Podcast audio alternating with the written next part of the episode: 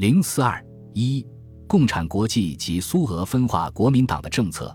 当戴季陶出面重新解释三民主义之后，中共批判国民党右派的斗争加剧。戴西山会议召开，国民党正式分裂，而戴季陶因与西山会议派有瓜葛，他连同他的同情者均被指为新右派。陈独秀在《什么是国民党左右派》一文中对国民党历史上的派系区分做了陈述。他认为，国民党内早就存在左右派之分别。只是于今更甚罢了。最初是孙黄分裂，右派由欧式研究会变为政学会；其次便是孙陈分裂，右派变为联制派；再其次便是去年国民党第一次大会后，右派变为国民党同志俱乐部。最近从中山先生死后到现在，又渐渐形成戴季陶一派。每逢分化一次，党内之阶级的背景都更明显一次，在思想上左。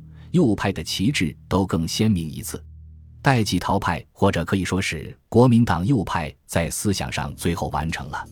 值得注意的是，陈独秀重新提出了划分左右派的标准。在理想上，左派将帝国主义当作一种制度来反对，右派仅仅是反对帝国主义压迫弱小民族。左派在推翻军阀之后是要建立民主国家，右派则只是建立现代的贤人政治。在策略上，左派实施联俄与共产党合作，保护农工权益的政策；右派则反对这一政策。文章最后表示，在国民革命运动中，中国共产党必须赞助国民党的左派，而反对右派。孙中山及国民党内一部分领袖并不认同对国民党做左、中、右的政治派别划分。作为全党领袖。孙中山显然不能仅仅以某一派的首领自居。如果说孙中山的政治思想相对居中或偏左，这是对的；但若说他是中派或左派，则很明显是对其思想政治立场的误解。其他一些国民党领袖为避免国民党组织上的分裂，也尽量在言论及行动上采取调和的态度。如蒋介石于廖仲恺遇刺之后，在黄埔军校发表演说。就明确指出，我们学校里，我们党军里没有什么共产派与反共产派，完全以三民主义为中心完成国民革命。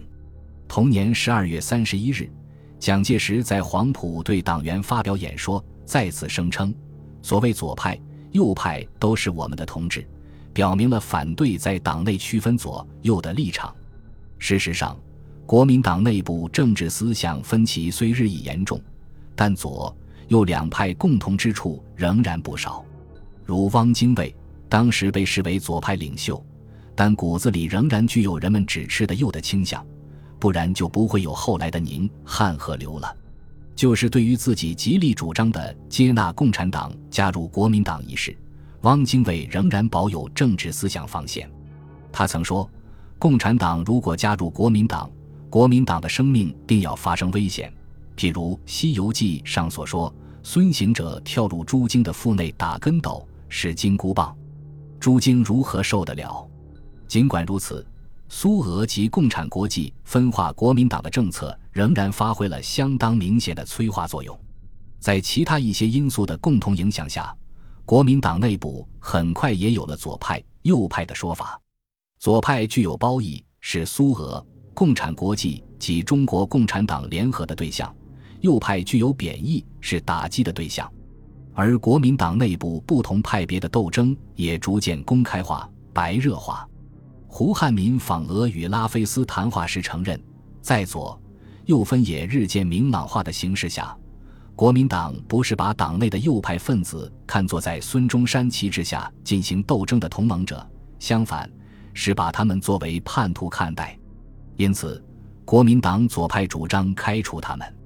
这就不可避免导致了国民党组织的分裂。